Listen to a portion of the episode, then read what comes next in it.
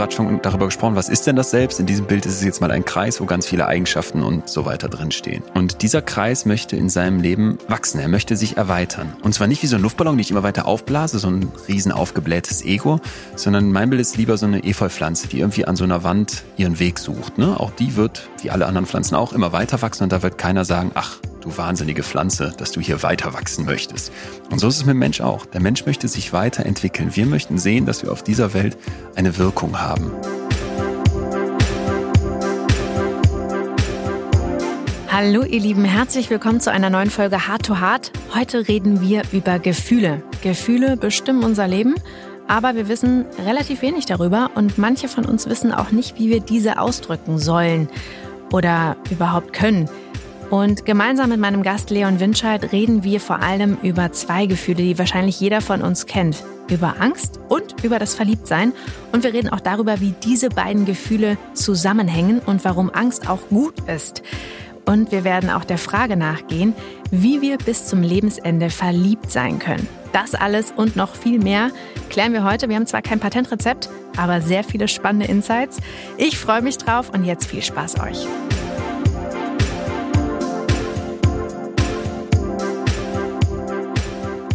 Hallo Leon, schön, dass du Hi. endlich da bist. Hi Lina, ich freue mich auch.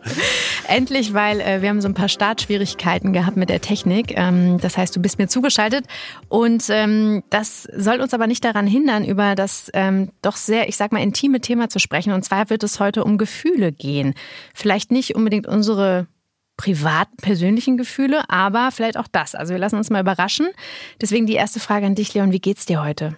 Mir geht's super. Ich habe ähm, vor, vor, vorgestern, ja, ich sag's immer an solchen Tagen, vor, vorgestern eine große Kiste bekommen. Hier klopfte jemand an die Tür, weil wir haben keine Klingel, weil wir mitten in Münster wohnen und hier in der Party Einflugsschneise, wenn kein Corona ist, und dann klingeln immer nachts die Wahnsinnigen.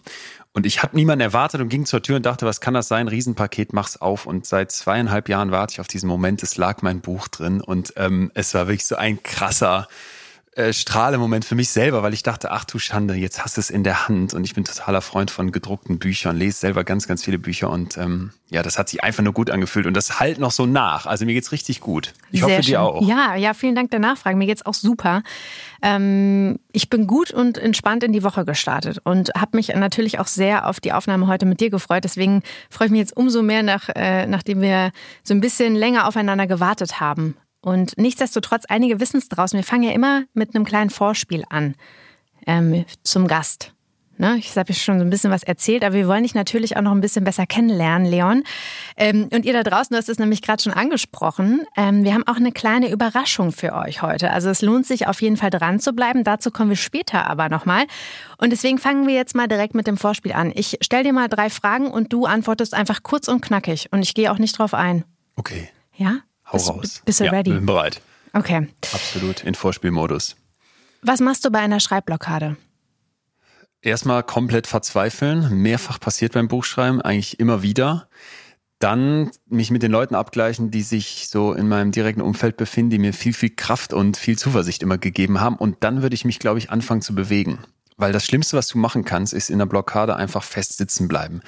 Raus und deinem Hirn mal die Chance geben, so diese Umgebung, die dich gerade vielleicht auch irgendwie festhält, abzuschütteln. Und dann wieder an den Schreibtisch. Mhm. Frage zwei: Analysierst du als Psychologe ständig deine Mitmenschen? Ähm, ich analysiere als Mensch meine Mitmenschen und ich glaube, das machen wir alle. Die Frage ist, wie gut oder schlecht das klappt. Und ich würde schon sagen, dass die Psychologie als Wissenschaft eine ganze Reihe von Hebeln und Kniffen kennt, um das gut zu tun, um das adäquat und treffsicher zu machen. Aber ich genieße es auch manchmal einfach nur, mich mit wem zu unterhalten und zu denken, ach, das ist jetzt ein oberflächlicher Smalltalk. Ist mir egal, was hinter deinem Schädel vor sich geht. Vor was hast du Angst? Vor vielem. Wirklich vor vielem. Vor viel mehr, als ich auch dachte ähm, bevor ich so angefangen habe, selber mich ausführlich mit Gefühlen auseinanderzusetzen. Und das ist jetzt vielleicht erstmal komisch, weil man denkt, als Psychologe hat man doch mit wenig anderem zu tun. Aber das stimmt gar nicht. Die, die Psychologie ist eine Naturwissenschaft. Das heißt, wir haben unfassbar viel mit Statistik und mit Mathe zu tun, mit Fragebögen, mit Experimenten, mit ähm, P-Werten und so weiter. Sehr, sehr trocken zum Teil. Und erst wenn man mal so anfängt zu gucken, wie kann ich diese Wissenschaft jetzt ins Leben übertragen, erwacht das auch zum Leben. Und man merkt, ah ja, die Leute, die Personen, die Objekte unseres Interessens sind Menschen und Menschen aus Fleisch und Blut. Und so war es auch bei mir. Ich dachte vorher als Unternehmer auch, ach, du hast schon so viel erlebt und wovor hast du eigentlich Angst? Vor fast nichts. Du hast eine breite Brust, du gehst selbstbewusst durchs Leben. Und dann habe ich, als ich fürs Buch angefangen habe zu recherchieren, mit einem absoluten Starforscher auf dem Gebiet Angst gesprochen. Und in diesem Gespräch drehte sich eigentlich alles um die Frage, was sind wirklich deine Ängste? Guck mal hinter die Fassade. Und das war einer der Momente, in denen ich eigentlich mehr über mich gelernt habe als sonst irgendwann mal. Ich habe vor allem Angst davor, den Moment zu verpassen, eine Familie zu gründen. Ich habe bestimmt Angst davor, nicht gemocht zu werden und jetzt gar nicht mal so im Großen, sondern auch vor den Leuten, die mir wirklich nahestehen. Und ich habe manchmal Angst vor mir selber, wenn ich so merke, dass es wieder in so einen Modus kommt, dass ich unfassbar viel mache, dass ich unfassbar energetisch bin und voller Leidenschaft und aber mittlerweile gelernt habe, dass das auch dann eben ein zu viel werden kann. Hm. Das mal als drei schon ehrlich gesagt ziemlich intime Punkte, ja. aber ich glaube, es ist ganz wichtig, dass wir offen und ehrlich über Angst reden. Ja. Vielen Dank für das lange Vorspiel. Das war gut und ich würde sagen, wir starten auch mal direkt und gehen in das Thema rein. Du hast es gerade schon gesagt, du bist nicht alleine hier und zwar hast du dein Buch mitgebracht, über das wir auch heute sprechen werden. Das Buch heißt Besser fühlen, eine Reise zur Gelassenheit. Und das Buch ist, wenn diese Folge erscheint, ganz, ganz, ganz frisch. Du hast es auch gerade schon gesagt. Du bist sehr stolz, es endlich in deinen Händen zu halten. Ähm, hier eins in der Hand. Ich sehe es gerade. Ja, ich, äh, ich habe es tatsächlich ja auch gelesen. Ähm, nicht komplett alles, aber vor allen Dingen die Themen ähm, und die Kapitel, über die wir heute sprechen wollen. Ähm, und zwar wird es auch so ein bisschen passend zu unserem Podcast ähm, um die Themen Angst gehen und aber auch verliebt sein. Da hast du zwei Kapitel geschrieben. Und ähm, das sind wahrscheinlich, ja, ich würde mal sagen, zwei Gefühle, die alle von uns irgendwie kennen. Und Total. bevor wir starten, lass uns doch einmal kurz zu dem Buch reden und vielleicht so ein bisschen auf das Thema Gefühle gehen. Du hast jetzt gerade schon angefangen und hast dich, finde ich, auch sehr geöffnet. Ja, du hast über deine Ängste gesprochen. Und ähm, erklär uns doch einmal ganz kurz, mit welcher Intention du dieses Buch überhaupt geschrieben hast und worum es da geht. Wenn ich mich so umgucke, dann habe ich den Eindruck und auch mit Leuten spreche, dass diese Welt unglaublich hektisch ist, dass wir in so einem tierischen Rennen nach der Zukunft stecken und alles immer technisierter, alles immer digitaler, alles immer vernetzter wird. Und in dieser Welt ist völlig klar, dass Maschinen und smarte Technologien unfassbar viel Energie und Macht gewinnen können und auch in unseren Alltag einziehen. Und mein Eindruck ist, dass daraus ein Druck entsteht weil wir mithalten wollen, weil wir versuchen, mit den Maschinen mitzuhalten, indem wir immer mehr Energie liefern, indem wir immer mehr Saft aus unserem Kopf pressen, indem wir versuchen, fehlerfrei zu funktionieren, ohne auszubrennen und auch die Messlatte von dem, was wir so an Leistung abrufen, immer höher legen. Und ich bin der festen Überzeugung, dass das ein absoluter Irrweg ist und dass in einer digitalen Zukunft die Zukunft des Menschen im Menschsein liegt und damit genau in dem, was uns von den Maschinen immer unterscheiden wird. Und das ist eben das Fühlen. Ne? Wir haben Autos geschaffen, die denken können, nahezu perfekt, wie so ein Tesla. Der erkennt die Umgebung, der interpretiert die Umgebung, der trifft rasend schnell perfekte Entscheidungen, besser als wir, die hinterm Steuer sitzen. Aber im Fühlen ist so ein Tesla kein Millimeter weiter als ein Ochsenwagen aus der Jungsteinzeit oder so. Das bedeutet, der Tag, an dem Maschinen fühlen können, der ist unfassbar weit entfernt. Und deswegen glaube ich, wenn wir Menschen auf dieser Welt mit uns wieder fairer umgehen möchten, wenn wir eine Zukunft haben wollen, dann müssen wir uns aufs Fühlen konzentrieren. Und das war so ein bisschen die Motivation im Großen und Ganzen. Für mich ganz persönlich ist es so, dass ich merke, Gefühle sind meine Realität. Und das gilt auch für uns alle. Was du fühlst, ist in deinem Kopf Fakt. Ne? Wir können uns darüber streiten, ob die Angst gerechtfertigt ist, die du hast, oder die Scham, oder die Schuldgefühle, oder auch die Freude. Aber sie ist erstmal einfach nur da. Und dieses Gefühl oder diese Gefühle die da sind, nicht wegzudrücken, nicht wegzuschieben oder sich dafür zu verurteilen, sondern zu sagen, ich nehme die jetzt so an, wie sie da sind, das bringt dich dir selbst ein Riesenstück näher und hilft dir, dich selbst zu verstehen, in deinen Kopf zu gucken. Und deswegen habe ich für mich gemerkt, auf der großen Bühne werden wir die Gefühle brauchen und auf unserer eigenen ganz kleinen Bühne unbedingt auch. Du schreibst in der Einleitung, dass du dir wünschst, dass alle einen gelassenen Umgang mit den Gefühlen haben. Ne? Und dann heißt der Titel ja besser fühlen. Warum denn besser? Besser ist eine Wertung auch in dem Falle. Mhm. Ähm, geht es nicht vielleicht darum, dass wir erstmal grundsätzlich anfangen zu fühlen und nicht direkt besser fühlen? Was meinst du damit? Ja, das ist ähm, witzig, dass du das sagst, weil ich auch sehr lange mit dem Titel gerungen habe und unsicher war, ob diese zwei Ebenen klar wären. Aber ich glaube schon, weil du genau den Finger dahin legst, wo ich ihn eigentlich sehen wollte, nämlich zu sagen, okay, es ist jetzt kein Appell an Selbstoptimierung und leg noch eine Schippe drauf und quetsch noch aus deinen Gefühlen was raus, was vielleicht vorher noch nicht da war, sondern ganz im Gegenteil und deswegen auch dieser Untertitel, eine Reise zur Gelassenheit. Nimm das, was da ist an Gefühlen, nimm das an, nimm das wahr bewerte das nicht, sondern lass das einfach an dir vorbeiziehen und lerne darüber vielleicht, das in irgendeiner Weise für dich zu nutzen. Das kann ganz unterschiedlich aussehen. Das heißt, der Titel Besser fühlen zielt eigentlich darauf ab zu sagen, besser zufühlen und nicht, ich muss jetzt das große, breite Dauergrinsen erzielen und muss jetzt mich viel besser fühlen wie ein starker Powermensch, sondern im Gegenteil. Ne? Es gibt negative Emotionen, die in dem Buch eine große Rolle spielen, die annehmen lernen, die verstehen lernen. Das heißt für mich besser fühlen.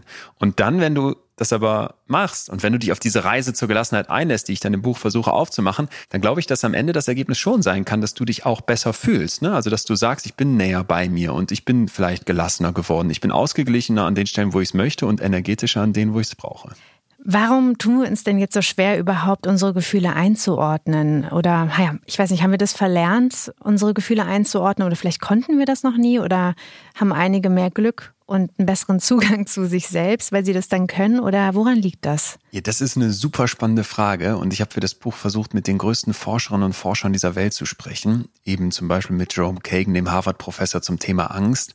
Aber auch mit Lisa Feldman Barrett, einer Professorin aus den USA, die erforscht, warum manche Menschen ihre Gefühle besser verstehen.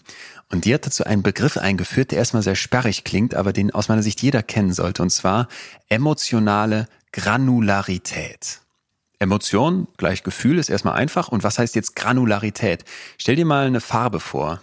Dann kannst du dir vorstellen, dass man diese zusammenmischt aus Granulat, ne? aus einem Rot, vielleicht noch ein bisschen Orange, Weiß, Grün, Blautöne. Kannst du alles zusammenmischen, dann hast du deine Farbe. Mhm. Und so kannst du dir auch Gefühle vorstellen. Ich kann zum Beispiel sagen, mir geht's heute schlecht. Wenn du mich fragst, wie geht's dir, ja, mir geht's schlecht. Und die meisten lügen dann und sagen, mir geht's gut und hoffen, dass keiner nachfragt. Aber wenn ich mal einfach sagen würde, mir geht's schlecht, dann wäre das ziemlich unscharf. Das wäre so ein Brei aus vielen dunklen Tönen.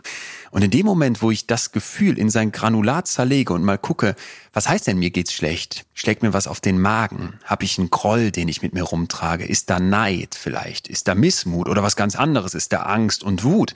Also versuche zu begreifen, was dieses Schlechtfühlen ausmacht. In dem Moment kann ich nachher, das zeigt die Forschung, flexibler darauf reagieren und vor allem weiß ich besser, ob dieses Gefühl angebracht ist oder ob ich nicht vielleicht nochmal genauer hingucken muss, um festzustellen, dass sich hinter meiner Wut, die ich vielleicht spüre, in Wirklichkeit eine Scham versteckt, weil ich das Gefühl habe, dass ich nicht gut genug bin.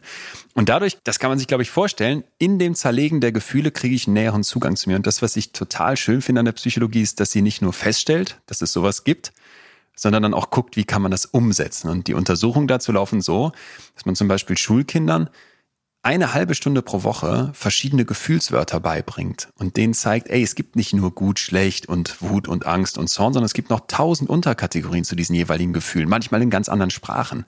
Und das Ergebnis davon ist dann, dass diese Kinder tatsächlich so in diesen sozialen Bereichen aufblühen. Die werden besser darin, sich selbst zu verstehen und auch mit anderen klarzukommen in der Schule. Und das finde ich, kann man doch total nachvollziehen. Also man kann es trainieren und es ist erstmal nicht so, dass alle Menschen gleich viel Zugang zu ihrem Fühlen haben. Ich habe gerade am Anfang schon gesagt, dass wir uns vor allen Dingen heute um zwei Gefühle, Emotionen, ja, drehen wollen. Und das erste oder die erste ist Angst. Lass uns mal so ein bisschen über Angst sprechen. Du hast es jetzt auch vorhin schon in dem Vorspiel gesagt, wovor du Angst hast. Erstmal grundsätzlich, haben alle Menschen Angst vor etwas?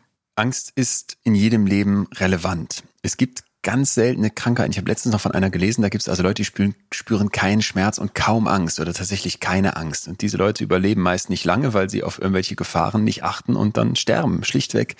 Das heißt, selbst bei denen oder gerade bei denen, die nach außen hin behaupten, ey, ich habe so einen harten Kern und ich bin so ein super strong man oder woman oder was auch immer, bei denen ist es oft so, dass Ängste im Hintergrund eine Rolle spielen, die die vielleicht selber nicht verstanden haben. Und da genauer hinzugucken lohnt sich eigentlich immer, denn ich unterscheide ganz gerne so drei verschiedene Arten von Angst. Einmal eine Angst, die dich vor dir hertreibt, ne? Wie der Säbelzahntiger, der hinter dir herrennt, kannst du zum Beispiel die Angst haben, irgendwas zu verpassen. Und dann wirst du rastlos und machst das noch und versuchst das Date noch in deinen Kalender zu stopfen und versuchst auf der Arbeit das noch anzunehmen. Dann gibt's so eine Angst, die dich ganz umgekehrt lähmt, wie so eine Schockstarre, wenn das Kaninchen vor der Königskobra sitzt und weiß, ich sterbe gleich. Du, du frierst ein. Das sind solche Momente, wo du vielleicht Angst davor hast zu scheitern. Und sagst, ich traue mich das nicht, den Job anzunehmen, denn es könnte ja rauskommen, dass ich das in Wirklichkeit gar nicht kann, was Quatsch ist, aber in deinem Kopf vielleicht existiert. Oder dass du sagst, ich frage besser gar nicht erst nach einer Gehaltserhöhung, weil um Gottes Willen nachher rastet mein Chef aus. Und die dritte Angst ist es mehr so eine soziale. Du hast vielleicht Angst davor, dass andere merken, dass du Schwächen hast, dass du dich dafür schämst, wie du wirklich bist und da, dafür baust du dir so eine Fassade, um dich dahinter zu verstecken. Und diese drei Arten von Angst mal bei sich selbst genauer zu beleuchten, das wird in, ich sage jetzt einfach mal, 99,99 Prozent der Fälle der Menschen dazu führen, dass sie feststellen, ah, okay, da sind doch Ängste bei mir, wenn ich mal ganz ehrlich bin. Was ist denn der Unterschied zwischen Angst und Sorgen machen, sich Sorgen und Scham. Du hast es gerade schon angesprochen, weil das ist ja für viele oftmals gar nicht so trennscharf und viele sind sich gar nicht bewusst vielleicht, dass es eine Angst ist und stempeln das als etwas anderes ab. Also wo liegt da der Unterschied? Stimmt. Das ist eine super Frage, weil man tatsächlich genau wie bei diesem Thema emotionale Granularität, was ich eben gesagt habe, oft ein bisschen Übung braucht, um mal genauer hinzugucken. Angst ist erstmal eine Reaktion, die uns von Kopf bis Fuß ergreift. Ja, also körperlich fahren wir hoch, unser Herz schlägt schneller, unsere Pupillen weiten sich. Es kann auch ganz anders aussehen, dass unser Gesicht arschfahl wird und wir einfrieren. Dann passiert es so auf diesem Gedanklichen, dass du Scheuklappen aufsetzt und dich voll konzentrierst auf die Gefahr vor dir und dass du vielleicht dann sogar so auf der sozialen Ebene sagst, um Gottes Willen, jetzt ich renn weg vor allen anderen. Bei den Sorgen im Vergleich zu diesem konkreten Angst haben geht es eher um so etwas diffuses im Hintergrund. Ja, also du stellst dir irgendwas vor, du malst dir so ein Worst-Case-Szenario aus, was irgendwann mal in Zukunft stattfinden könnte. Ich verliere vielleicht irgendwann mal meinen Job, meine Mutter wird krank, mein Kind kommt in der Schule nicht klar, ich lande auf der Straße und werde arbeitslos und sterbe als einsames Elend, äh, irgendwann arm im Altenheim. So. Und das Problem bei den Sorgen ist, dass wir mit dem Sorgen machen unserem Hirn vermitteln, ey, du kümmerst dich, du kümmerst dich um deine Ängste. Ja, du hast vielleicht Angst davor, Lina, dass du sagst, ey, mein Kind, das soll, hast du Kinder? Nee. Nee, okay, dann weiß ich nicht. Dann sagen wir halt mal, ähm, du selbst sagst, ich will im Beruf erfolgreich sein, da hast du vielleicht Angst davor zu scheitern. Was machst du jetzt? Du machst dir, das wäre ganz natürlich, zumindest geht's viel so, du machst dir Sorgen und malst dir aus, was alles schiefgehen könnte, ne? wie du scheitern könntest und so weiter, aber sehr so diffus und gibst deinem Kopf damit das Gefühl, ich tu ja was. Ich mache mir zumindest Gedanken.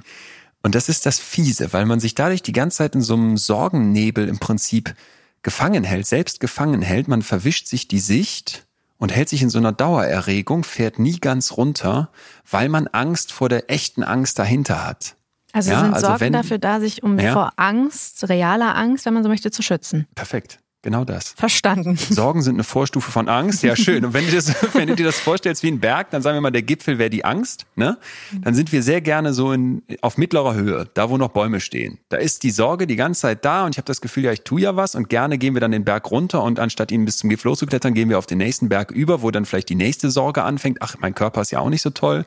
Und wenn ich damit so halb fertig bin, ach ja, äh, die Beziehung zu meinen Eltern, die funktioniert auch nicht so klasse, wie ich das bei meinen Freundinnen sehe. Und statt mal einmal den Gipfel bis ganz nach oben zu gehen, uns der echten Angst dahinter zu stellen, halten wir uns mit so Sorgenketten die ganze Zeit von der Angst weg. Und das ist die, die große Gefahr, weshalb ich sage, Angst ist eigentlich super, sie schafft Klarheit, Sorgen sind oft ein, ein Selbstbetrug am Hirn. Und vielleicht zum Schluss noch kurz was zur Scham die Scham ist ein Gefühl, auf das unglaublich draufgehauen wird. Ne? Man sagt allen mittlerweile, ey, leb schamlos und ähm, du musst, du musst keine Scham haben, egal für was, wer du bist, was du tust und so weiter. Und das finde ich an ganz vielen Stellen total wichtig, wenn es um Sexualität geht, wenn es um so festgefahrene Rollenbilder aus der Vergangenheit geht, wenn es vielleicht darum geht, dass man nicht normal ist, in Anführungsstrichen, dann finde ich es ganz wichtig, dass wir die Scham ablegen und uns trauen, da so zu sein, wie wir sind. Aber ich beobachte auch, und ich glaube, das geht ein Stück weit einher, dass an anderen Stellen dafür immer mehr Schamgrenzen wegbrechen, wo ich sie gerne hätte.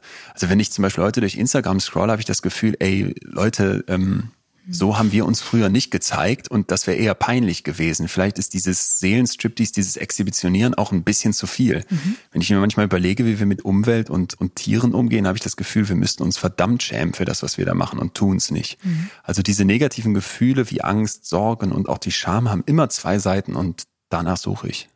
Du hast es gerade auch gesagt, Angst ist super Und anstatt sich von der nächsten Sorge zur nächsten Sorge zu hangeln, sollte man sich dieser Angst vielleicht stellen und sie vor allen Dingen auch, ja, sich damit selbst konfrontieren.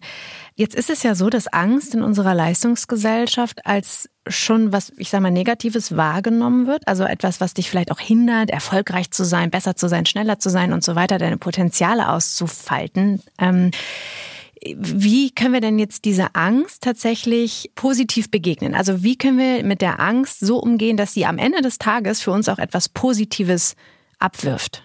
Erstmal sollten wir uns klar machen, dass die Angst uns ja auf etwas hinweisen möchte. Achtung, Gefahr voraus, Herausforderung voraus. Das möchte ich dir schon mal sagen. Angst kommt von Angus, das ist ein alldeutsches Wort und das heißt einengen. Das können wir uns körperlich vorstellen, es fühlt sich schrecklich an, aber es heißt auch Blick einengen. Der Fokus wird scharf gestellt und das zeigt die Forschung sehr schön. In dem Moment, in dem ich Angst habe, geht meine Konzentration, geht meine Aufmerksamkeit so wie so ein Spotlight voll auf das, was vor mir liegt. Jetzt kommt der Trick. Stell dir vor, vielleicht ein Moment, wo die meisten Menschen Angst vor haben, eine Rede ne, oder eine Teampräsentation. Du musst irgendwie auf eine Bühne rauf und vor Leuten sprechen. Und das ist etwas, wo man sich gut vorstellen kann, da hilft die Angst auf den ersten Blick überhaupt nicht, weil wo ist die Gefahr? Da springt kein Säbelzahntiger aus dem Gebüsch und frisst mich auf und trotzdem fühle ich genau das, was der Steinzeitmensch schon fühlte. Puls, Schwitzen, Wegrennen, ah, es ist die Hölle. Aber das ist ja dann vielleicht die, Moment, die soziale Angst. Das ist eine soziale Angst, aber das ist ja in Anführungsstrichen egal. Mhm. Die, deine körperliche Reaktion, wir haben ja eben drüber gesprochen, dass das so auf verschiedenen Ebenen einschlägt, die ist ja genauso. Ne? Das, das ist ein guter Punkt, danke, dass du es sagst. Das müssen wir uns immer klar machen. Diese Angstreaktion bleibt gleich ob dir Angst macht, dass du jetzt dich peinlich verhalten hast oder ob dir Angst macht, dass du gerade auf einer wackeligen Leiter stehst und die Wand streichst, das ist egal. Mhm, okay. Dieses krasse Hochfahren kennt jeder, der schon mal eine Rede halten muss und dem dabei der Schweiß läuft. So, und jetzt kommt aber der Clou. Wenn ich verstanden habe, dass Angst eigentlich dafür gemacht ist, um eine Herausforderung vor mir zu meistern, dann können wir uns, glaube ich, vorstellen, dass diese Angst mich hochfährt und damit unfassbar viel Energie bereitstellt. Achtung, vor dir sitzt der Bär oder die Schlange oder das Publikum. Und diese Herausforderung möchtest du jetzt mit dieser Energie lösen. Und da gibt's eine total spannende Untersuchung zu. Da sind die hingegangen und haben Leute im Labor bewusst gezwungen, sich auf so eine Bühne zu stellen. Und da mussten die was singen oder was, eine Rede halten oder genauso wie gerade besprochen. Und der einzige Trick, den die gemacht haben, war, dass die der einen Gruppe, der einen Hälfte gesagt haben, stell dir mal vor, dass das, was du fühlst, keine Angst ist, sondern Erregung. Nenn das um. So ein kleiner Etikettenschwindel im Kopf. Und der Effekt war krass. Die Leute, die das umbenannt haben, die haben besser performt beim Singen, das konnte man auswählen mit dem Computer, aber auch wenn man Leute gefragt hat, wie überzeugend fandet ihr die Rede und sogar bei objektiven Mathe-Tests schließen die besser ab. Die spüren dasselbe, der Herzschlag geht hoch, das haben die gemessen. Die berichten auch, dass die Angst hatten, aber die nennen es in ihrem Kopf anders und sagen, okay, das ist jetzt nicht mehr ein Brecher, der wie so eine Welle von hinten kommt und über mir zusammenbricht, sondern es ist eher so eine Woge, die ich versuchen kann mitzuschwimmen, auf der ich surfen kann. Und dann das finde ich, kann man sich doch vorstellen, ist das plötzlich Energie, die da ist. Es ist vielleicht immer noch nicht ganz das perfekte Gefühl, aber es ist etwas, wo ich merke, es ist nicht mehr überwältigend. Lass uns mal so ein bisschen, also sehr spannender Versuch. Ich habe den, habe ich auch gelesen und dachte so, das ist ja eigentlich sehr einfach. Ne? Es klingt sehr einfach, wenn man so eine Technik und irgendwie, ich weiß nicht, ja, weiß und das auch so im Alltag integrieren kann. Weil ich glaube, dieses Beispiel, was du aufgemacht hast, das kennt sehr kennen wahrscheinlich sehr viele. Und die Frage ist ja immer so ein bisschen, was steckt eigentlich hinter dieser Angst? Also da gibt es ja wahrscheinlich verschiedene mhm. Ebenen. Ist es jetzt wirklich diese Angst, etwas zu singen oder auf der Bühne zu stehen oder eine Präsentation zu halten? Oder was steckt eigentlich dahinter? Und das ist ja eigentlich auch das Spannende. Ich weiß nicht, was, was ist denn so deine Erfahrung? Also, was sind denn meistens Dinge, die unter so einer Angst stecken? Ja, das ist, das ist das, was an der Angst eben das Augenöffnende sein kann, genau die Frage zu stellen. Denn wenn du dir jetzt überlegst, du musst auf diese Bühne rauf, dann sind wir uns einig, da kommt kein Säbelzahntiger vor, den du wegrennen musst und es ist auch kein Höhlenmensch, der hinter dir herrennt, gegen den du jetzt kämpfen musst mit einer anderen Keule. Warum dieses körperliche Hochfahren? Warum diese krasse Reaktion? Und dabei wirst du merken, okay, da ist vielleicht etwas ganz anderes, was diese Angst auslöst und Dazu ist wichtig zu wissen, dass der Mensch ja ein hypersoziales Wesen ist. Wir leben davon, dass wir mit anderen in Verbindung stehen und wir leben auch davon, dass die anderen uns gut finden. Wenn du in der Vergangenheit in deiner Horde da schlecht gefunden wurdest, wurdest du verstoßen und alleine hattest du keine Chance. Du warst auf Community angewiesen. Und das ist etwas, was heute noch in uns drinsteckt. Es gibt Untersuchungen, die zeigen, wenn du sozial zurückgewiesen wirst, wenn dich eine Gruppe ausgrenzt, weil du was Falsches gemacht hast, dann aktiviert das im Hirn selbe, dieselben Regionen wie echter Schmerz. Also eine Backpfeife ist im Prinzip genauso unangenehm wie ein gelangweilter Blick im Publikum, das dich auf der Bühne anguckt. Das heißt, da ist eine Gefahr. Da ist die Gefahr zu fühlen, dass du zurückgewiesen wirst, dass du hier gerade nicht gut ankommst, was uns Menschen extrem wichtig ist. Egal, ob wir was anderes behaupten, wer vor einer Truppe steht, die einen ausbuht, der muss schon psychisch ziemlich gestört sein, um zu sagen, das ist mir egal. so, und in dem Moment ähm, haben wir also eine Gefahr, die da da ist, und dann ist eben die Angst die ganz natürliche Reaktion. Ich finde auch noch einen zweiten Punkt cool, den du gesagt hast, nämlich, das klingt jetzt so einfach. Ein kleiner Etikettenschwindel und das war's. Aus meiner ganz persönlichen Erfahrung gibt es keine Wunderpillen. Es gibt diese Versprechen nicht, hey, mach hier bei meinem Coaching mit und nächste Woche bist du ein ganz anderer Mensch, lies hier meine Glücksformel und dann ist alles gelöst. Das ist Bullshit. Ähm, wenn ich auf eine Bühne gehe bei meiner Tour und ich weiß jetzt nicht, ich würde sagen, ich habe mindestens schon 150 solcher Termine gemacht auf auch zum Teil großen Bühnen, dann war das am Anfang die Vorhölle, also wirklich nass geschwitzt und ich habe gedacht, bitte, bitte lieber Gott, mach, dass die alle abhauen und ich muss da nicht raus, ich musste raus. Und mittlerweile ist das, wie soll ich das nennen, vielleicht keine Vorhölle mehr, aber es ist immer noch massiv unangenehm, kurz hinter dem Vorhang zu stehen. Und trotzdem ist es schon viel besser geworden. Und ich, ich sag mir das heute ganz buchstäblich, versuche ich mir diese Welle klar zu machen. Ey Leon, du fährst jetzt hoch und da kommt kommt das Lampenfieber, aber nimm das als Energie. Wenn du gleich da draußen bist, das wird sich gut anfühlen, wenn der erste Applaus kommt. Und stell dir mal vor, ich hätte das nicht mehr. Hm. Wie würde ich da rausgehen? Gleichgültig, gelangweilt, ohne Power. Und so kann man doch den Blick echt verändern, oder? Ja, auf jeden Fall. Vor allen Dingen ähm, scheint das dann ja auch in gewisser Weise und in bestimmten Situationen in deinem Leben zu, ähm, ich sag mal, Erfolg geführt zu haben. Warst du aufgeregt, als du bei Wer wird Millionär die Million gewonnen hast? Ich wüsste nicht, ob ich schon mal was Aufregenderes gemacht habe, außer vielleicht so aus dem ganz privaten Bereich. Ähm, ja, definitiv und maximal. Mir wurde schon öfter gesagt, ich sah so gelassen aus. Ja, in mir drin war aber wirklich ähm, äh, Kernschmelze. Also das war ehrlich gesagt die absolute Hölle. Nichts mehr mit Vorhölle. Und ähm, aber auch da würde ich im Rückblick sagen, das hat meinen Blick massiv geschärft. Und irgendwann saß ich im Tunnel da saßen nur noch Jauch und ich, Publikum ausgeblendet, Fragen ausgeblendet, Geld sowieso spielt überhaupt keine Rolle in dem Moment und dann hat's geklappt. Lass uns mal so ein bisschen näher darauf eingehen, wie Angst unser Leben oder verschiedene Bereiche im Leben beeinflussen kann. Ich habe das gerade schon am Anfang gesagt, wir wollen heute auch so ein bisschen über das Verliebtsein sprechen. Inwieweit kann denn vielleicht auch Angst unser Liebesleben oder vielleicht auch unsere Beziehung allgemein, fangen wir da erstmal an, beeinflussen? Ganz massiv. Also die Liebe ist ein, ein, ein zweites Gefühl, das ich total gerne mag, weil es so missverstanden ist. Ne? Wenn ich mich mit Leuten unterhalte, habe ich das Gefühl, Mann, ihr macht euch schon so viel kaputt durch diese Anspruchshaltung an die Liebe. Ne? Wir, wir sitzen da und denken, ja, und irgendwann lerne ich meinen Traumprinz oder Traumprinzessin oder wen auch immer kennen und dann will ich mit dem oder der auf Wolke sieben mit Schmetterlingen im Bauch, bis dass der Tod uns scheidet, durchs Leben gehen. Und äh, wenn du dir mal Liebesfilme anguckst, womit wir groß geworden sind, jeder dieser Disney-Filme Aladdin und Jasmin müssen alle Bösen besiegen und das Ende ist dann, die sitzen zusammen auf dem fliegenden Teppich und es geht rein ins Disney-Feuerwerk und der Film ist vorbei. Also der erste Kuss und der erste große Abend ist immer das Ende dieser Liebesfilme. Keiner hat Bock, den 325. Abend im siebten Jahr der Beziehung zu sehen, weil dann ist langweilig geworden. Aber wir im echten Leben müssen genau das machen. Und so habe ich oft das Gefühl, dass an die Liebe total krasse Erwartungen gestellt werden. Diese Person, mit der ich zusammen bin, das muss mein bester Freund sein, das muss ein toller Elternteil sein, der muss aber auch gut im Beruf sein, sie soll bitte einen tollen Körper haben oder umgekehrt.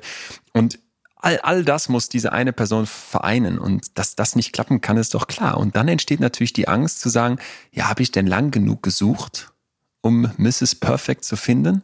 Ist sie das jetzt? Möchte ich mit dem Typen wirklich alt werden? Und was passiert, wenn der sich nochmal verändert? Und da kannst du ja schon merken, bei diesen großen Entscheidungen spielt Angst eine Riesenrolle. Und das Schlimmste, was man dann machen kann aus meiner Sicht, ist in diese Starre zu verfallen in diesen Freeze-Modus, wie das Kaninchen vor der Schlange und zu sagen, ja gut, dann mache ich eben nichts. Dann bleibe ich in der Beziehung, die mir vielleicht nicht gefällt, oder ich bleibe in dem Single-Status, mit dem ich die ganze Zeit hadere, oder ich gebe auf, dass ich in dem Alter eh niemanden mehr finde. Und das ist, das ist ein Verbrechen an sich selbst. Ich sag's mal so hart, weil ein Leben ohne Liebe und ein Leben ohne romantische Liebe zu führen, dann nimmt man sich einen riesigen Teil von Lebensqualität.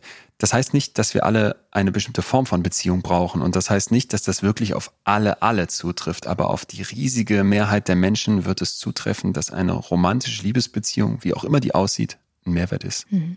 Warum ist es eigentlich so, dass wir uns in, gerade in so einer Beziehung oder wenn man anfängt, eine Beziehung einzugehen oder jemanden zu daten, diese ganzen Eventualitäten abzurufen? Also ist das auch eine, eine, ein Stück weit, also Angst im Sinne von Selbstschutz? Weil es ist ja schon auch immer so, wenn man sich dann emotional öffnet und jemanden besser kennenlernt, dass man sich natürlich auch öffnet, also öffnet und die, die ja. Angriffsfläche von verletzt zu werden größer wird. Also was steckt denn jetzt da vielleicht dahinter? Warum machen wir das? Warum durchdenken wir denn alles? Ich mache ja im Buch eine Theorie dazu auf, die ganz viele Leute offenbar nicht kennen, was im Prinzip schade ist, weil die, finde ich, einen ganz neuen Blick auf die Liebe gibt, und zwar die Selbsterweiterungstheorie. Da wollte ich gleich noch drauf zu sprechen kommen. Da wollte ich gleich noch, oh, ja, ist das ein Cliffhanger? Ich muss ein bisschen davon aber schon vorweggreifen, äh, liebe Lina, weil das passt gerade so schön. Du, du, stellst ja die Fragen, ich versuche zu antworten. Sehr gerne. Ähm, stell dir mal dein Selbst vor wie ein Kreis. Ja, dann hat dieser Kreis ja bestimmte Eigenschaften. Du machst Podcasts, du hast einen Job, du wohnst da und da, du siehst so und so aus, du hast die und die Ressourcen, die und die Freunde. Das alles steht in deinem Kreis drin, wie so ganz viele Wörter. Und das macht dein Selbst aus. Und in dem Moment, in dem du dich in jemanden verliebst und mit dieser Person eine Beziehung eingehst, fängt ja dein Kreis an, ein Stück weit mit diesem anderen Kreis zu überlappen. Und in dem anderen Kreis stehen auch ganz viele Eigenschaften drin. Das ist der Humor, das schmeckt der Person auf der Pizza, so sieht die aus, das bringt die an Job mit, an Ansehen mit und vielleicht auch an Schwächen mit. Und plötzlich wird also dieser Teil der anderen Person ein Teil von dir. Und man unterschätzt, wie krass das ist, wie weit das geht, die Untersuchungen, die ich dazu am meisten liebe, sind so Stromschock-Experimente, wo du quasi Frauen einen Stromschock gibst, wurde zufälligerweise jetzt nur mit Frauen gemacht und dann dabei dürfen die die Hand ihres Mannes halten.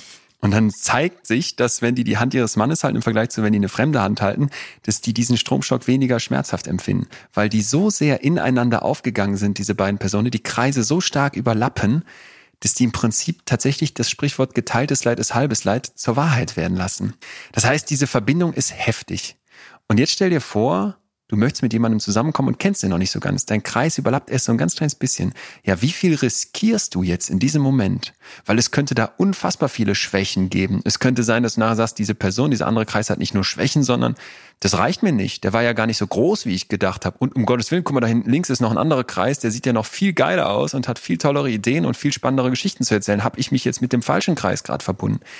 Das heißt, dass da am Anfang eine Ungewissheit drin ist und ganz, ganz viele Unsicherheiten in Angst gipfeln können, das ist absolut normal. Wir haben auch übrigens ein paar Fragen aus der Community bekommen. Ich würde gerne mal eine vorlesen. Ähm, da geht es nochmal so ein bisschen um die Kennenlernphase und das Thema Schämen. Und zwar haben wir die Nachricht bekommen, wieso schämen wir uns am Anfang einer Beziehung oder in der Kennenlernphase, Dinge zu tun oder Sachen anzusprechen? Weil das, was du jetzt gerade als Beispiel gesagt hast, das könnte man ja auch theoretisch ansprechen und so vielleicht seine Angst auch in der Situation im Hier und Jetzt überkommen anstatt mhm. sich eine Platte zu machen und alles zu durchdenken. Und vielleicht ähm, würde man dadurch dann auch eine Beziehung nicht eingehen. Also ähm, auch da die Frage, äh, wie, was rätst du? Wie würde, wie sollte man optimalerweise damit umgehen? Ja, gerade wenn man jemanden neu kennenlernt. Und diese Kreise ja, dieses, eben noch nicht so überlappt sind. Äh, genau, genau. Dieses Verliebtsein ist ähm, ein ziemlich gefährliches Gefühl, weil einen das so sehr mit Dopamin flutet. Da gibt's klare klare Studien, die das zeigen, dass du in Wolke, auf Wolke 7 bist wie in einem Rausch. Und jetzt in dem Moment irgendwen anders adäquat zu bewerten, das kannst du eigentlich knicken. Das heißt, das Verliebtsein ist dafür gemacht, dass wir uns kennenlernen, überhaupt erstmal zusammenkommen, Lust aufeinander kriegen, weil, weißt auch, die Natur hatte vor allem ein Ziel, bitte pflanz dich fort, lieber Mensch. Und darüber jetzt hinauszugehen, und dann zu sagen, das könnte vielleicht auch eine langfristige Beziehung werden, das verlangt ja aber nach mehr. Dieser Dopaminrausch ist nicht für die Ewigkeit gemacht. Man kann ihn wieder hervorholen, aber nicht einfach pauschal annehmen, dass er bleibt. Und da muss man sich dann jetzt fragen, okay, ganz am Anfang, bevor es vielleicht so richtig krass abgeht auf Wolke 7, wie viel will ich denn jetzt schon auf den Tisch legen? Wie viel will ich von mir schon zeigen und öffnen? Und was will ich schon vielleicht für Dinge tun? Das war ja die Frage, die mh, hm, eher unangenehm sind. Also, weiß ich nicht, mal ähm, morgens nicht mit Hand vor Mund den anderen angrinsen und plötzlich riecht man den Mundgeruch und denkt sich, oh Gott, der hat ja auch Mundgeruch, ich liebe ihn doch so sehr durch die rosarote Brille. Das sind dann vielleicht schon so Punkte, wo man drauf achten könnte und sich fragen sollte, na ja, will ich jetzt schon alle Karten auf den Tisch legen. Und ich bin immer Freund davon, die Sachen anzusprechen und sie auch ehrlich anzusprechen. Ich weiß aber nicht, ob ich mir diese Phase des Verliebtseins kaputt machen würde, indem ich da so verkopft dran gehe mit dem Anspruch, das muss jetzt die Beziehung, die perfekte Beziehung werden. Ne? Da sind wir wieder bei diesem Leistungsgedanken.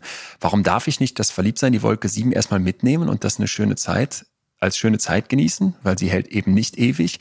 Und wenn man dann so langsam zu zweit wieder nüchtern wird und merkt, hör mal, da gibt es ein paar Probleme, dann hat doch keiner gesagt, dass wir es dann hinschmeißen müssen. Dann können wir immer noch offen über alles reden und vielleicht den Kurs für die Zukunft festlegen.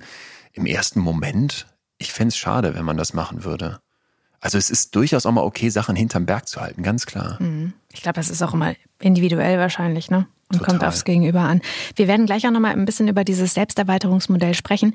Ähm, eine Frage, die ich gerade habe und die mir so in den Kopf gekommen ist, weil wir in den letzten oder in einigen Folgen auch schon mal öfter im Podcast über das Thema Beziehungsunfähigkeit gesprochen haben und oftmals dieses ja, ach nee, ich kann das eh nicht, bin nicht beziehungsfähig, bin auf jeden Fall nee, lieber Single und nur Scheißerfahrung und irgendwie nur irgendwie äh, nicht geeignete Menschen um mich rum und so weiter. Ist vielleicht auch Angst in dem Moment, ähm, ich weiß nicht, ein Schutzmechanismus oder vielleicht auch einfach ganz simpel nur eine Ausrede? Vorsichtig, wenn wir Leute verurteilen für irgendwas. Ne? Wenn jemand sagt, ich bin Single und ich habe schlechte Erfahrungen gemacht, wer weiß, ob es da nicht wirklich so schlimme Erfahrungen gab. Ich spreche sehr, sehr viel mit Vergewaltigungsopfern, wo ich absolutes Verständnis dafür hätte, dass jemand sagt, Beziehung ist es nicht ne? mhm. ne? oder für mich nicht mehr. Ähm, und trotzdem mag ich es auch nicht, wenn jemand einfach so pauschal sagt, ja, ich bin halt beziehungsunfähig und ich versuch's nicht. Denn nochmal in der Liebe und in der romantischen Beziehung steckt eine unglaubliche Quelle für Wohlbefinden, für Lebensqualität. Und sich der einfach zu entziehen, das wäre mir, das wär, da wird man sich zu leicht machen, finde ich. Und deswegen wäre ich immer ein Freund davon zu sagen, okay, ich gucke genau für mich hin und prüfe für mich und stelle aber auch meine Muster, die ich so im Kopf habe, meine Überlegungen zwischendurch mal auf den Prüfstand und sag ganz ehrlich zu mir, hey, ist das jetzt wirklich so, dass du dich beziehungsunfähig nennen sollst? Was soll das überhaupt sein? Also ist eigentlich, ein, also psychologisch ist die Idee völliger Quatsch. Ähm, oder ist es so, dass du damit tatsächlich dir eine Ausrede suchst, um wegzuerklären, dass du vielleicht in den letzten Beziehungen auch Fehler gemacht hast, dass du vielleicht zu krasse Ansprüche gestellt hast oder vielleicht auch einfach schlichtweg noch nicht das Glück hattest, die, die Person zu finden, die gut zu dir passt? Mhm. Naja, dann such doch mal weiter, anstatt dich jetzt einzuigeln. Mhm. Du hast dieses wunderbare Kapitel geschrieben, die Rückkehr der Schmetterlinge, verliebt sein bis zum letzten Tag. Jetzt fragen sich wahrscheinlich ganz viele und viele kennen das Gefühl verliebt sein. Ne? Du hast auch gerade gesagt Dopamin und man fühlt sich total toll und rosarote Brille und Wolke 7 und alles kennt wahrscheinlich jeder irgendwie von uns. Ähm, jetzt ist so ein bisschen meine Frage, als ich das dann gelesen habe. Also meine erste Reaktion war ja schön, das Verliebtsein-Gefühl, das ist natürlich total toll. Ja, also ich mag das selbst auch sehr gerne. Ähm, jetzt ist aber die Frage, warum Warum gehst du jetzt davon aus, also Leon, warum gehst du davon aus und hast dieses Kapitel auch so benannt, dass Menschen ähm, bis zum letzten Tag verliebt sein wollen? Weil es gibt ja auch noch die Liebe. Über die Liebe haben wir jetzt ja so noch nicht gesprochen. Also warum, warum ist es das Verliebtsein? Die Unterscheidung müssen wir vielleicht erstmal kurz klar machen, damit sicher ist, dass wir über das Gleiche sprechen. Lass uns das Verliebt gerne tun. Lass uns das kurz mal tun. Psychologen wollen immer ganz klar abstecken, was so die Methodik ist. Ähm, verliebt sein wäre dann ähm, du korrigierst mich, wenn du das anders siehst, dieser Rausch am Anfang, dieses Wolke 7, Schmetterlinge im Bauch, knistern, alles super. Und man ist so in so einem, in so einem Rausch aus Dopamin ist eins, was wir gerade angesprochen haben. Es ist aber auch das Cortisol, das eine große Rolle spielt. Das ist ein Stresshormon. Äh, das ist dann das, wo man nicht schlafen muss und Bäume ausreißen könnte. Das ist wieder so eine bereitgestellte Kraft. Ne? Jetzt geht's gerade um Luft und Liebe und mehr brauchst du nicht zum Leben. Mhm. Du nickst ganz viel in die Webcam. So. Und dann gibt's diese Idee und die kann ich einerseits nachvollziehen, andererseits finde ich sie ganz schrecklich zu sagen, ja, aber es gibt doch auch diese partnerschaftliche Liebe, dieses tiefe Vertrauen und dieses, was sich dann vielleicht im Laufe der Zeit einstiehlt und dann sind wir halt, ähm, lieben wir uns, aber wir sind nicht mehr verliebt. Das wäre dann eher so wie, ich liebe ja auch meine Kinder und ich liebe vielleicht beste Freunde und ich mache es mal noch schlimmer, vielleicht liebe ich sogar meinen Fußballverein. Und ich mag das nicht, so zu denken, obwohl ich weiß, dass ganz viele das einfach so als Lebensmodell für sich ähm, ja, ich nenne es jetzt mal hinnehmen. Manche mögen es vielleicht auch tatsächlich so am liebsten, aber ich glaube, dass ganz viele auch da wieder einfach kapitulieren und ähm, übersehen, dass man aber dieses Kitzeln vom Anfang, diese Schmetterlinge, zurückholen kann. Deswegen auch der Titel vom Kapitel. Es geht mir nicht darum, irgendwem zu sagen, ey, du musst in diesem Dauerrausch bleiben. Das würden wir rein körperlich und psychisch nicht durchhalten, ne? weil gestresst im Dauerhigh auf Wolke 7, das kannst du dir wirklich wie Kokain vorstellen, plus sehr viel Stress. Das, ähm, das ist ja kein Dauerzustand, so kannst du dann auch nicht arbeiten gehen und das wird langfristig nicht funktionieren. Aber zwischendurch diese Momente zu haben, und ich mag da den Begriff Micro-Moments sehr gerne von einer äh, Liebesforscherin, die sagt, stell dir das so vor wie fliegende Fische, die zwischendurch mal aus der Wasseroberfläche hochkommen und die dann auch wieder weggehen, aber die immer mal wieder da sind. Das sind diese Micro-Moments vom Verliebtfühlen und nicht einfach nur Liebe haben. Wenn, wenn du jetzt da an deinem Schreibtisch sitzt und du arbeitest und du sagst, bist du jetzt in dem Moment verliebt, dann würdest du wahrscheinlich sagen, egal ob du in einer Beziehung bist oder nicht, pff, nee, weil ich arbeite ja hier gerade, ich fühle doch jetzt gerade kein Verliebtsein, was mit Wolke 7 vergleichbar ist. Aber es wird doch vielleicht Momente geben, wo du sagst, guck mal, da kommt er jetzt oder da kommt sie und hat sich schick gemacht, weil wir uns hier fürs Restaurant verabredet haben und wir haben uns heute mal nicht im selben Bad angezogen, sondern irgendwie das organisiert, dass wir getrennt dahin kommen und dann geht dein Strahlen wieder an und du merkst, diese Person, die liebe ich einfach und ich bin in, auch in sie verliebt. Und das ist für mich dieser kleine fliegende Fisch, der Micro-Moment, wo das Verliebtsein nochmal hochkommt. Und deswegen würde ich sagen, eine Liebe zu lieben, in der dieses Verliebtsein ausgeblendet wird, in der ich sage, ach, ist normal, dass es mit den Jahren nachlässt, Das muss nicht sein. Und äh, völlig fein, wenn Leute sagen, das ist aber genau mein Weg. Jeder macht seins. Aber ich würde sagen, zu gucken und zu wissen, dass man was dafür tun kann, dass diese Micro-Moments, dass dieses Verliebtsein auf Wolke 7 zwischendurch nochmal hochkommt, das finde ich ist äh, was total Wertvolles und das ist etwas, was Paare auch zusammenhält. Lass uns doch nochmal über dieses Selbsterweiterungsmodell, so hieß es, glaube ich, ne? Sprechen mit den ja. Kreisen. Ähm, was passiert denn da? Also, was ist denn wirklich der Sinn und Zweck dieser Kreise, weil viele haben es jetzt vielleicht nicht vor Augen, ich habe es jetzt vor Augen und ich habe es ja auch gelesen, ähm, die überlappen sich ja wie so Eheringe, ne? so ein klassisches, das kennt man ja, ja so viele. Ähm, und außerdem wachsen die ja auch in sich, diese Kreise. Jetzt ist ja so ein bisschen die, ähm, viele kennen das vielleicht, ne? wenn man dann mit Paaren spricht, die schon lange zusammen sind, die dann nur in Wir-Form reden. Ne? Hey, jo, magst du oh Pizza? Oh ja, wir mögen, wir lieben Pizza. So, ne? ja. äh, kennt wahrscheinlich, also kennt viele. Ähm, was ist denn da jetzt sozusagen ein gesunder, eine gesunde Überlappung? Also wie viel wir ist gut, wie viel wir ist vielleicht zu viel? Und ich weiß, kann man nicht pauschalisieren, aber gibt es da so eine, ich weiß nicht, ähm, eine Studie, die das auch einmal untersucht hat? Ja, erstmal zu den Grundlagen vom Modell. Die Überlegung ist, wir verlieben uns, um unser Selbst zu erweitern. So. Das, muss man erstmal sacken lassen. Ich wollte gerade sagen, das lassen wir genau. mal ganz kurz wirken. Und vielleicht kann man, kannst du das nochmal so ein bisschen anders ausschmücken. Wir verlieben uns, um unser Selbst zu erweitern. Das klingt ja total technisch erstmal. Wir haben gerade schon darüber gesprochen, was ist denn das Selbst? In diesem Bild ist es jetzt mal ein Kreis, wo ganz viele Eigenschaften und so weiter drinstehen. Und dieser Kreis möchte in seinem Leben wachsen. Er möchte sich erweitern. Und zwar nicht wie so ein Luftballon, den ich immer weiter aufblase, so ein riesen aufgeblähtes Ego, sondern mein Bild ist lieber so eine Efeupflanze, die irgendwie an so einer Wand ihren Weg sucht. Ne? Auch die wird, wie alle anderen Pflanzen auch, immer weiter wachsen und da wird keiner sagen, ach, du wahnsinnige Pflanze, dass du hier weiter wachsen möchtest. Und so ist es mit dem Mensch auch. Der Mensch möchte sich weiterentwickeln. Wir möchten sehen, dass wir auf dieser Welt eine Wirkung haben. Das ist ganz zentral. Und das sollten wir auch nie unterschätzen, denn egal wie alt wir sind, ist dieses Bedürfnis da. Das kann mal stärker, mal größer sein. Und das kann bei manchen sein, dass das heißt, ich will die Welt verändern, ich will im ganz großen Rad drehen und beim anderen heißt das, ähm, mir reicht es im ganz kleinen Rahmen, Dinge zu bewegen. Aber jeder möchte was bewegen. Und das ist dieses Erweitern. Und in dem Moment, jetzt kommt die Liebe ins Spiel, wo ich mich mit anderen verbinde, wirke ich auch durch diese andere Person. Ja, also die Eigenschaften, die du dir durch deinen Partner an die Beziehung holst, die werden ja ein Stück weit auch deine. Mit wem du zusammen bist, das ist schon in der Grundschule so, wer zu deiner Gang gehört, das ist ein Unterschied, ob du mit dem Klassenclown rumhängst oder mit dem Computernerd. Mhm. Wenn deine Fußballmannschaft ein Tor schießt, freust du dich, auch wenn du gerade mit gebrochenem Bein auf der Bank sitzt. Also du wirkst in dem Moment mit durch andere. Und so ist das bei einer Liebesbeziehung natürlich nochmal besonders stark. Das sind erstmal die Basics. Du verbindest dich mit anderen Menschen, um zu wirken, weil das dein Grundanspruch ist. Und das tust du, um dein Selbst zu erweitern, ne? um zu sehen, dass du auf dieser Welt etwas bewegst, dass deine Pflanze weiter wächst. So, und wenn ich mir jetzt ein Paar vorstelle, die sagen, ja, wir sind schon ganz stark ineinander übergegangen, ich habe den anderen quasi aufgesaugt wie so ein Pac-Man, der so ein Ding gefressen hat und sagt jetzt, perfekt, ich habe die ganzen Eigenschaften dieser Person aufgenommen, dann könnte ja irgendwann Schluss sein. Dann kennt man sich perfekt, hat die gleichen Witze drauf, sagt, wir wollen diese Pizza zusammen, weil man nur noch in der Wir-Form spricht, wie du es gerade gesagt hast. Und dann wird es irgendwann zu so einem Stagnieren kommen. Und plötzlich erweitert sich keines dieser beiden Selbsts mehr. Es, es passiert nichts. Ne? Man sitzt in so einem Einheitsbrei aus Wir. Und dafür ist ganz wichtig, dass man da zwischendurch sagt, ey, so sehr wir überlappen und eins sein wollen und vielleicht ein großes Wir auch haben, so sehr muss es zwischendurch auch nochmal für jeden von diesen Kreisen einzeln möglich sein zu wirken. Sich bewussten Abständen mal aufzulösen und zu trennen und zu sagen, dein Kreis geht jetzt mal da lang und ich gehe mal da lang. Mach du mal Urlaub mit deinen Freundinnen und erlebt ihr was Neues ähm, oder vielleicht auch unter der Woche einfach nur, ich gehe mal mit den Jungs abends was Besonderes kochen und komm dann damit zurück und du tust das auch, getrennt voneinander, dann kommt doch plötzlich ganz viel Neues in unsere Beziehung rein und unsere beiden selbst sind ein Stückchen gewachsen, unabhängig voneinander und kommen jetzt wieder zusammen. Unsere Kreise sind größer geworden.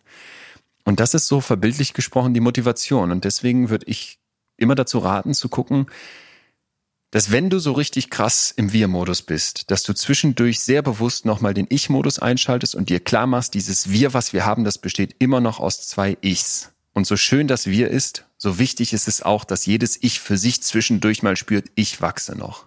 Das heißt, Liebe, das haben wir gerade gelernt, was viele auch oftmals verwechseln, das ist dieses Ego aufblasen, ne? wie so ein Luftballon. Es gibt ja auch, dass viele sich oftmals mit einem Partner, Partnerin schmücken, ähm, einfach nur, weil sie dann einen Partner oder eine Partnerin haben und weil sie sich dadurch selbst besser fühlen. Und das, weiß nicht, äh, wahrscheinlich gibt es da auch einen Begriff für oder eine nähere Erläuterung.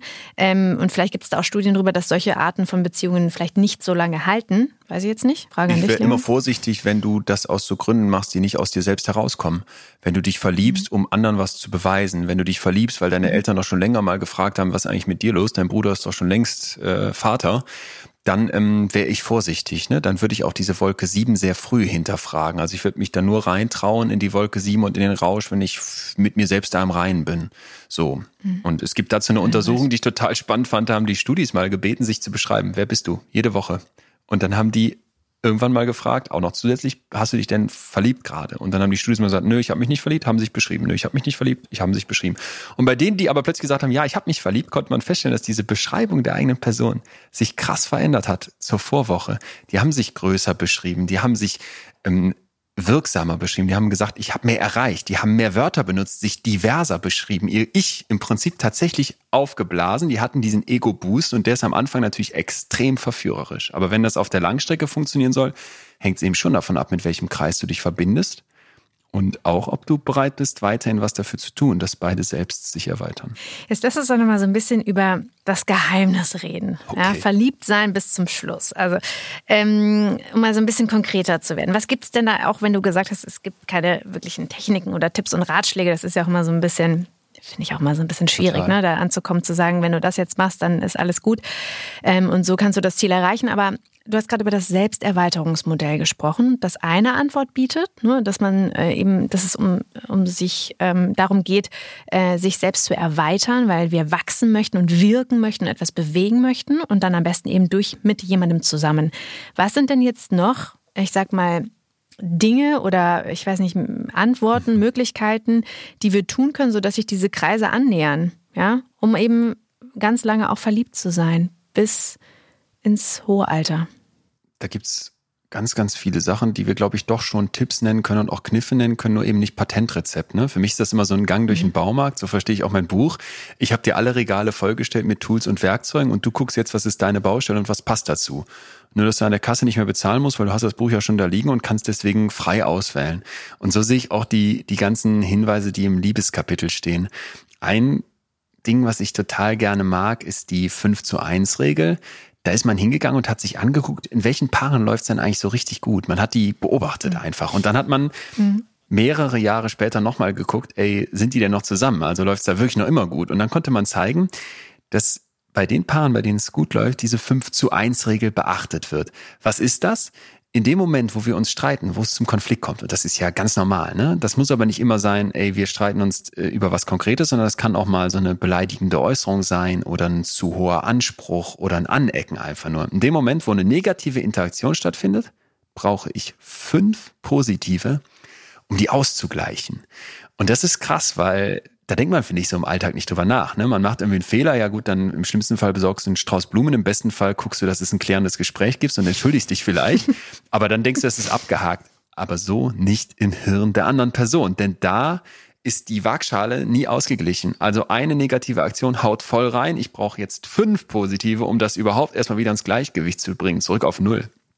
Und das ist etwas, was ich finde, was man beachten könnte. Ne? Keine Angst vor Streit, keine Angst vor vielleicht auch mal äh, laut werden oder sich oder sich mal richtig in die Haare kriegen, aber sich bewusst machen, dass unser Hirn das extrem registriert und sich merkt und man dann viel Positives braucht, um das wieder auszugleichen. Hm. Ein anderer Punkt, und das ist, finde ich, dann immer das Schöne an diesen Tricks und Kniffen, die, die ich so aufzähle, die es da gibt, nämlich, dass sie im Alltag eher auf so Kleinigkeiten beruhen. Es geht mir gar nicht darum, die ganz große Veränderung herbeizuführen und zu sagen, jetzt hier mach eine 180-Grad-Wendung und dann wird deine Beziehung klappen, sondern nein, schau mal, dass es viele, viele kleine Stellschrauben gibt, die du eher so mit Nachjustieren hinbekommen kannst, ohne dass du die volle Veränderung brauchst. Ein anderer Punkt dazu ist eben die Bits zu beachten. Bit Englisch für Bitte Anfrage. Ne? Ich, hm. ich habe eine Frage an dich und das ist dann nicht, ähm, hey, ähm, könntest du mir mal bitte, weiß ich nicht, einen, einen Strauß Blumen vom Markt mitbringen, sondern ich sage dir, zum Beispiel beim Gespräch beim Frühstück, hey, guck mal, da draußen blüht schon das Johanniskraut.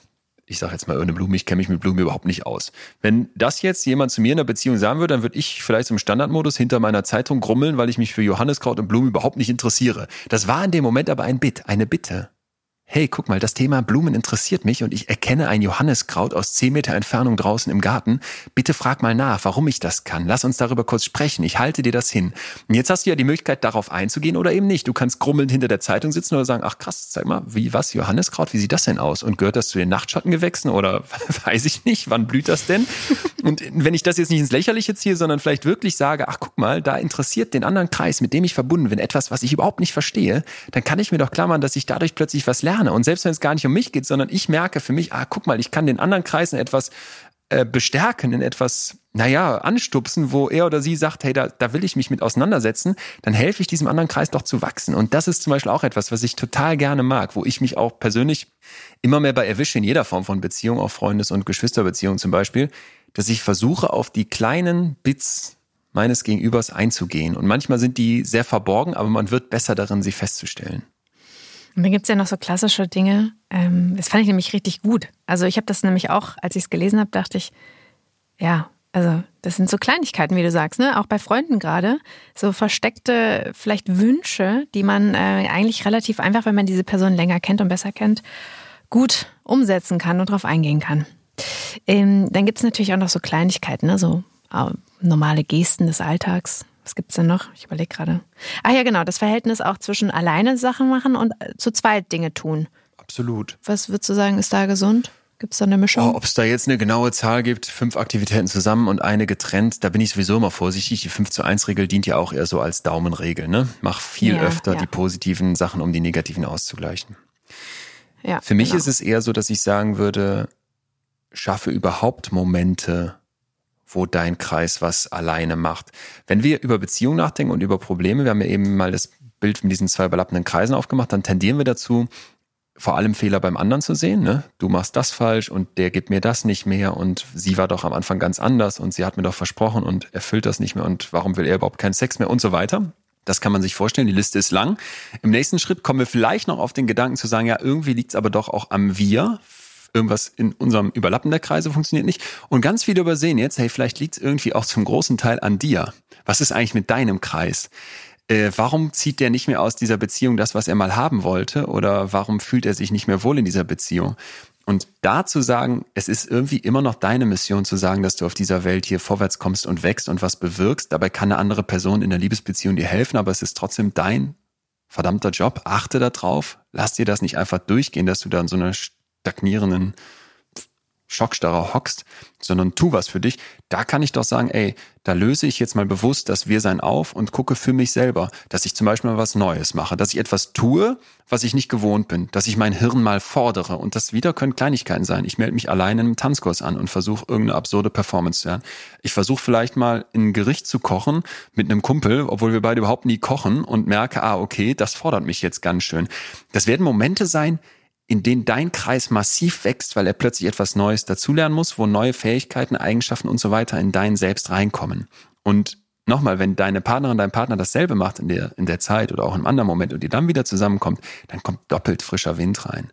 Und deswegen würde ich gar nicht sagen, such da nach einem konkreten Verhältnis, aber mach eine Routine in der Beziehung, wo du vielleicht sagst, pass mal auf, immer einen Abend in der Woche machen wir was getrennt voneinander. Oder vielleicht auch öfter. Oder vielleicht sogar äh, machen wir immer einmal im Jahr Urlaub nicht zusammen. Oder vielleicht sogar wie Helen Fischer, eine Starforscherin der Liebe, die 73 Jahre alt ist und mir mit einem breiten Grinsen von ihrer neuen Liebe aus New York erzählt hat in ihrem Apartment. Die lebt, die macht äh, LAT, Living Apart Together. Die ist also mit ihrem mhm. neuen Freund zusammen, aber die wohnen in zwei Apartments. Die können sich offenbar leisten, gut, wer das kann, fein, und sagt aber, das ist wunderbar, weil wir bewusster zusammenkommen und weil wir auch bewusst wieder auseinandergehen. Und das finde ich, kann man sich auch vorstellen. Also zwischendurch zu gucken, was ist mein Weg, um unsere Kreise mal aufzulösen, essentiell. Ja, also das waren jetzt schon sehr viele Du hast gesagt, Tipps, kann man, kann man schon so sagen. Keine Patentrezepte, da muss, glaube ich, auch jeder gucken, was für ihn, für sie, für die Beziehung individuell richtig ist.